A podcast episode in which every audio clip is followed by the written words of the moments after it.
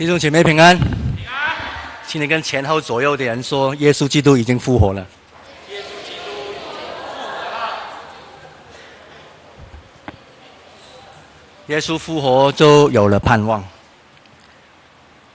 导演史蒂芬史皮堡就是 Steven Spielberg 的电影有一部叫《呃 The Color of Purple》，呃，中文翻译成为“紫色”或者是“紫色姐妹花”这样。里面有一幕很非常让人感动的故事，就是里面的主角，哎，好像翻译成为希莉，她是一个很性感、让人有深刻印象的黑人的女歌手。她在河旁边的一间夜总会在里面工作，是一个非常典型的浪女。浪女知道吗？浪子就是男的，浪女是女的哈、哦。她父亲是一个牧师，在夜总会对面的地方、隔壁的地方在教会服侍。这个牧师的爸爸每个礼拜在讲台上面都传讲审判的信息。很多年了，这个父女之间一句话都没有讲。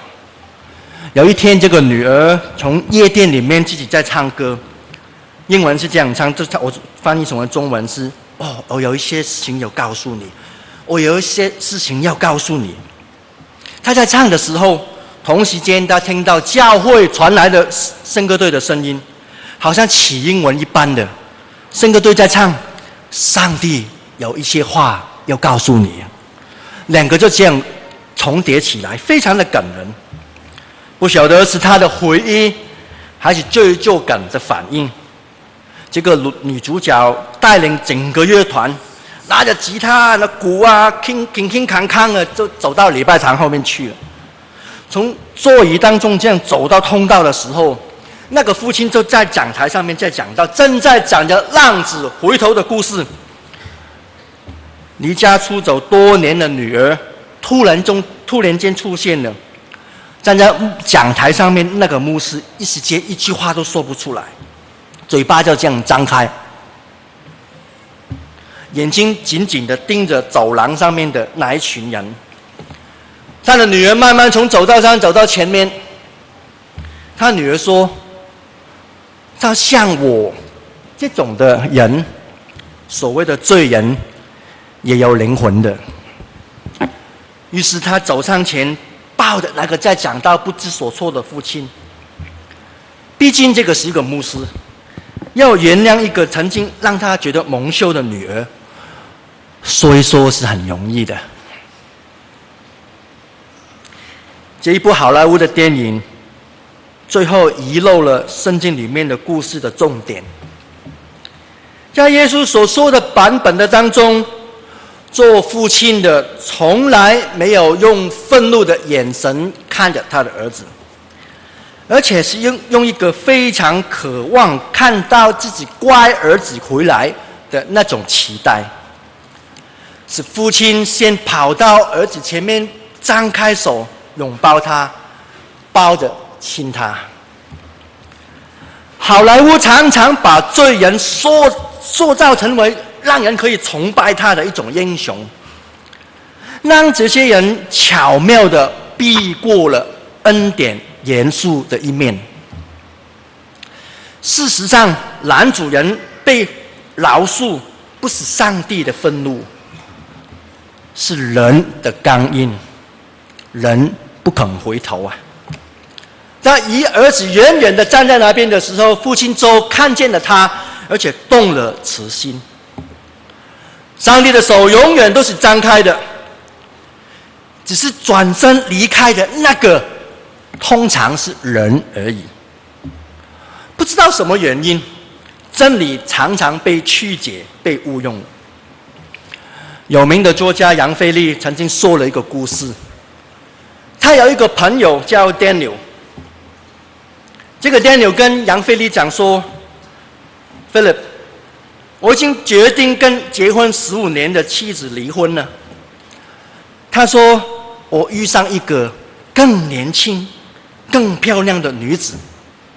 这个女子让我重获失去多年的那种活力又回来了。”这个 Daniel 是基督徒。他清楚的知道，他要做这件事行为带来什么样的后果和被质疑。他的离开会让他的妻子和三个女儿受到极大的伤害。虽然他知道，他说里面有一股不可抵挡、抵挡的力量，让我去投奔那一个年轻的女子。接着，这个 Daniel 说了一句很惊人的话，他问 Philip 说：“我问你一个问题哦，你认为上帝会原谅我这样做吗？”历史学家曾经写了一个文章，他提到有一个囚犯，就在呃无期徒刑关在澳洲一个一个荒岛上面的监狱上面的。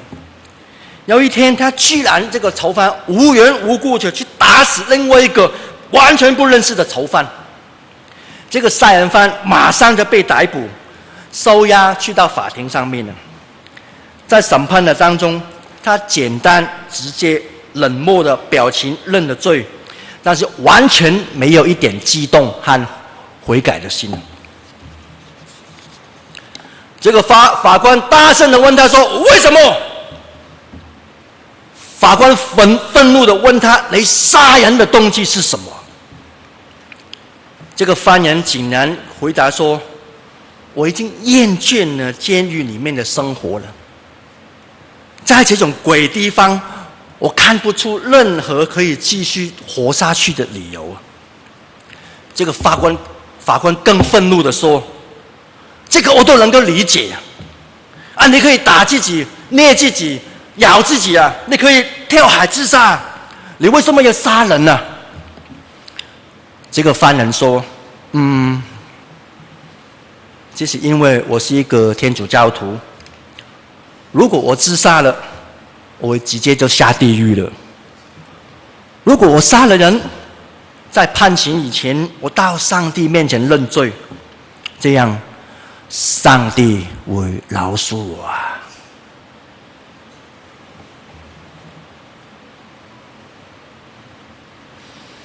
我们真的了解恩典严肃的一面吗？如果可以拐一个弯就得到赦免，我怎么样劝告好像 Daniel、Daniel 这种朋友去犯这种严重的错误？更可怕的是，如果我真的预先已经知道我得到宽恕了，我为什么不像那个囚犯一样先杀人？后认罪。使徒保罗在写罗马书的时候，有关恩典的真理，一定困扰着他很久。在前面的三章里面，他一直指责那种罪人，说奸淫的、偷偷窃的、呃拜偶像的等等等等，都是罪人。他说没有一个义人，连一个都没有。接着后面两章，他打开恩典的奥秘，说罪。在那里显多，恩典就更多啊！接下去在第六章以后，保罗语气一转，保罗说：“等一下，等一下，我刚才说了什么啊？难道我应该继续犯罪，好让上帝的恩典显得更丰富吗？开什么玩笑，门都没有啊！”断乎不可啊！在接下去的几章，保罗不止一次回到这个逻辑的困困惑里面，他一再的说：“这样我可以说什么啊？我可以还在罪恶里面，叫恩典显更多吗？”后来，这个 Daniel 问 Philip 说。我得到是可以得到赦免吗？菲利回答他说：“上帝当然可以原谅你。当我们查考圣经的时候，我们读到大卫、彼得、保罗的故事，上帝都把他的教会建造在罪人的肩膀上面。即便他是曾经杀人的、奸淫的、不认主的、逼迫信徒的，但是因着耶稣基督的缘故，没有。”不饶恕的在他里面，不不被饶恕，不在乎我们，不在乎上帝，乃是在乎我们呢。我们要面对的就是我们在犯罪的过程当中离开了上帝，我们在悖逆的时候把真理扭曲了。没有人可以在犯罪的过程中间确保有一天会回转回来。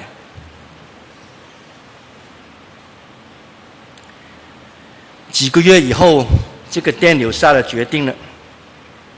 如今他没有任何不好意思和懊悔的心。现在的他，他倾向把他这样做变成一种合理化。他用这个方法来逃避他不愉快的婚姻。之后，他拒绝了所有的基督徒的来往，而且用愤怒的语气责备他们说：“你们这些眼光狭窄的人啊！”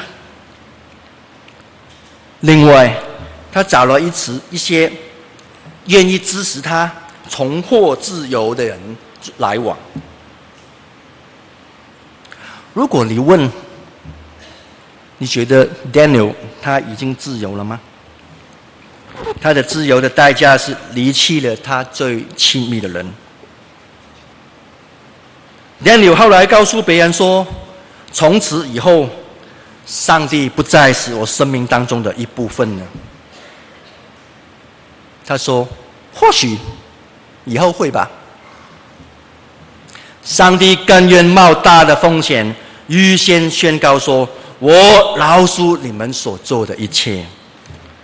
在我看来，有关恩典严肃的一面，它的风险转移在我们的身上。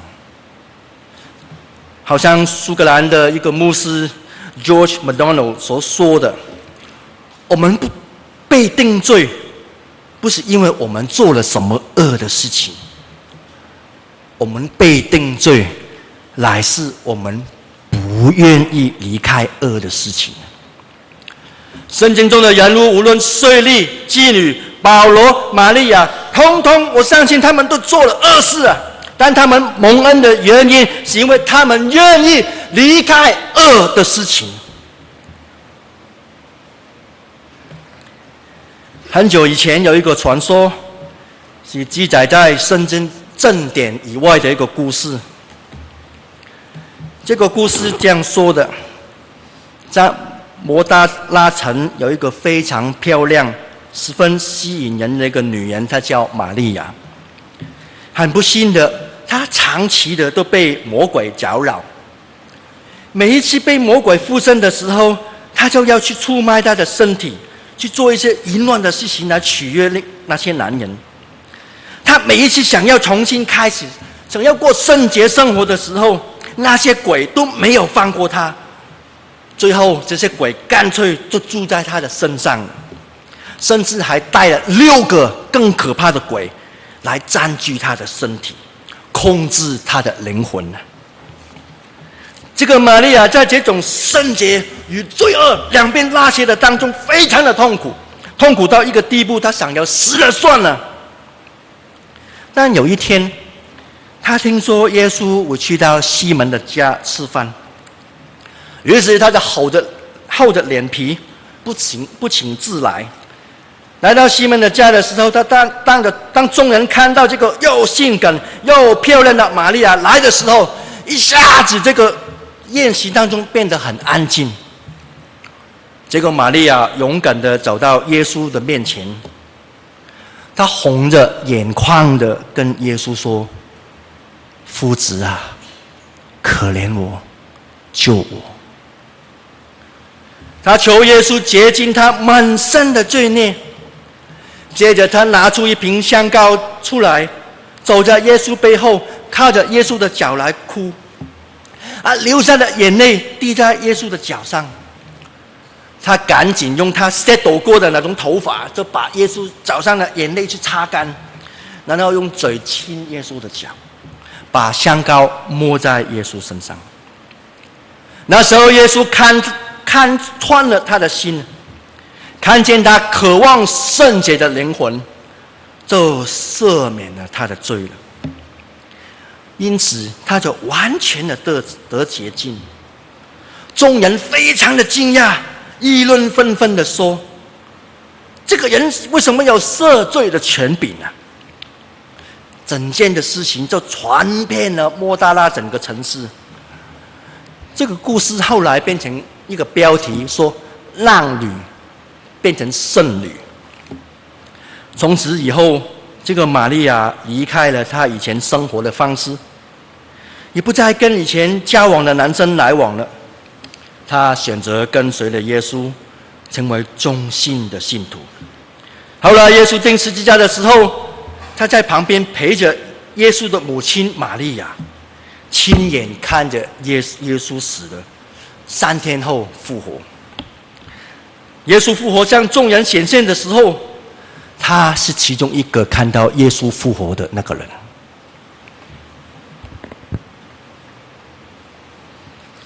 好，这个故事讲完。按照我们刚刚所念的圣经里面。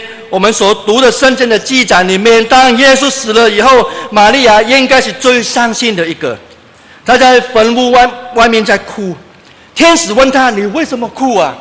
他回答说：“因为有人把我主的尸体拿走了。”耶稣曾经在他的身上把鬼赶走，一直用他的爱来爱他，来带领这个玛利亚。但如今耶稣已经死了。甚至连他的遗体也找不到，他的确让玛利亚感到非常的绝望。可能玛利亚想到的只是个耶稣的遗体，一个没有生命的身体。或许他只要看到那个尸体，他的心就满足了。就在这个时候，耶稣显现在他的面前，但看起来玛利亚根本认不出耶稣来。更可能的是，他根本没有想到耶稣基督能够从死里复活！最后，当耶稣用他的声音叫他的名字玛利亚的时候，玛利亚才意识过来，说是主叫他。他才发现耶稣原来不是那个管理员啊！他兴奋到极点，想要用手去摸耶稣。耶稣跟他讲说：“不要摸我。”另外一个意思是说，你不要抓住我啊，玛利亚，玛利亚，你不要再抓住我，不要像以前这样连着我。旧的关系已经改变了，新的关系要开始了。接下去，耶稣说：“我要去，圣灵要来呀、啊，我跟你们的关系要有新的开始，进入一种前所未有的关系。”圣经记载，在星期天的晚上，耶稣显现在门徒的当中，说：“愿你们平安，愿你们平安。父怎么差遣我，我也要怎么怎么样差遣你们。”他接着说：“领受圣灵吧，你们赦免谁的罪，谁的罪就得赦免了；你们不赦免谁的罪。”谁的罪就不得赦免？我们可以想象得到，他们这些门徒眼睁睁的看着耶稣断气在十字架上面，后来变成尸体了。他们或许已经忘记当初耶稣托付他们的责任了。在这个时候，耶稣再一次在他们面前显现，又给他们勇气去完成他们当使徒、当门徒的使命。我要差遣你们出去啊！在复活节的第一天，耶稣马上把他们带回到他们的责任的面前。看我的手和肋旁啊，把我看清楚啊！我是带着伤痕而复活的那一位。也就是说，我掌管着死亡，没有什么可以惧怕的。父怎么样差遣我，我也要怎样差遣你们呢？他向门徒伸出他一双钉痕的手，跟他们说：“我并不是呼召你们走一条容易又束缚的道路。父差遣了耶稣，那些伤痕就是他权柄的记号。当这些门徒领受这个呼召的时候，也就是代表他们要走上十字架的道路。而这条道路同时也是一条复活的道路。接着，耶稣说了一句很奇妙的话，也说明了他们要受拆出去的意义。你们赦了赦免谁的罪，谁的罪罪就赦免了；你们留下谁的罪，谁的罪罪就被留下来。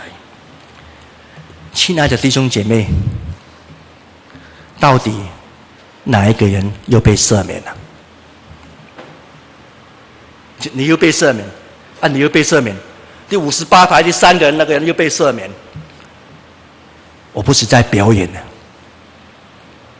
到底谁要被赦免？如果我真的有这种能力可以赦免别人的罪以前，我不是先有获得被赦免的恩典吗？上帝真的能赦免我吗？上帝真的会赦免人的罪吗？亲爱的弟兄姐妹，哪怕你是杀人放火的，做生意的时候是偷的、抢的、骗的，哪怕你是外遇中里面的小三，或者是你处在一段不寻常的恋爱的关系里面，或者是复杂的性关系里面啊，上帝能够赦免我的罪吗？亲爱的弟兄姐妹，关键不在于上帝能不能，是关键在于人肯不肯啊。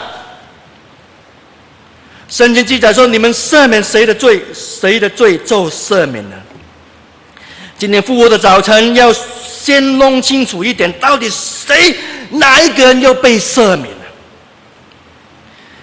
亲爱的弟兄姐妹，世界上的教会还有这种权柄吗？亲爱的弟兄姐妹，作为门徒的我们，还有这种能力吗？父怎么样差遣他们？他差遣耶稣，耶稣也有差遣他的门徒。你们赦免谁的罪，谁的罪又被赦免。夫差遣耶稣来到世界上，最重要的目的是要拯救他的百姓离开罪恶。所以，教会在这个世界上最根本的任务，乃是就是要对付罪恶。当教会和上帝的子民遵循上帝的话，把上帝的话活出来的时候，这些人、这些教会就一定有这种权柄和能力。可惜，在许多的时候，不是。像颠纽这位基督徒，当他下定决心要离开他的妻子的时候，他离开上帝越来越远了。最后他说：“上帝不再是我生命中的一部分。”相反的，那个玛利亚紧紧的抓住上帝的恩典，领受了被赦免的平安，而且选择一起去跟随耶稣。难道活着在这个世界上的人，真的要把圣经的话语选择性的相信说，罪在那里显多，恩典就更显多？难道我们应该继续犯罪，好让上帝的恩典显得更大、更多的丰富吗？保罗给了我们很明确的答案：开什么玩笑，门都没有啊！亲爱的弟兄姐妹，我们的主已经复活了。今天早晨复活的主要邀请你过一个全新的生活。那一位从死里复活的主要邀请你过一个新的生活，你愿意吗？亲爱的弟兄姐妹。在复活的早晨，你愿意离开罪恶，过新的生活吗？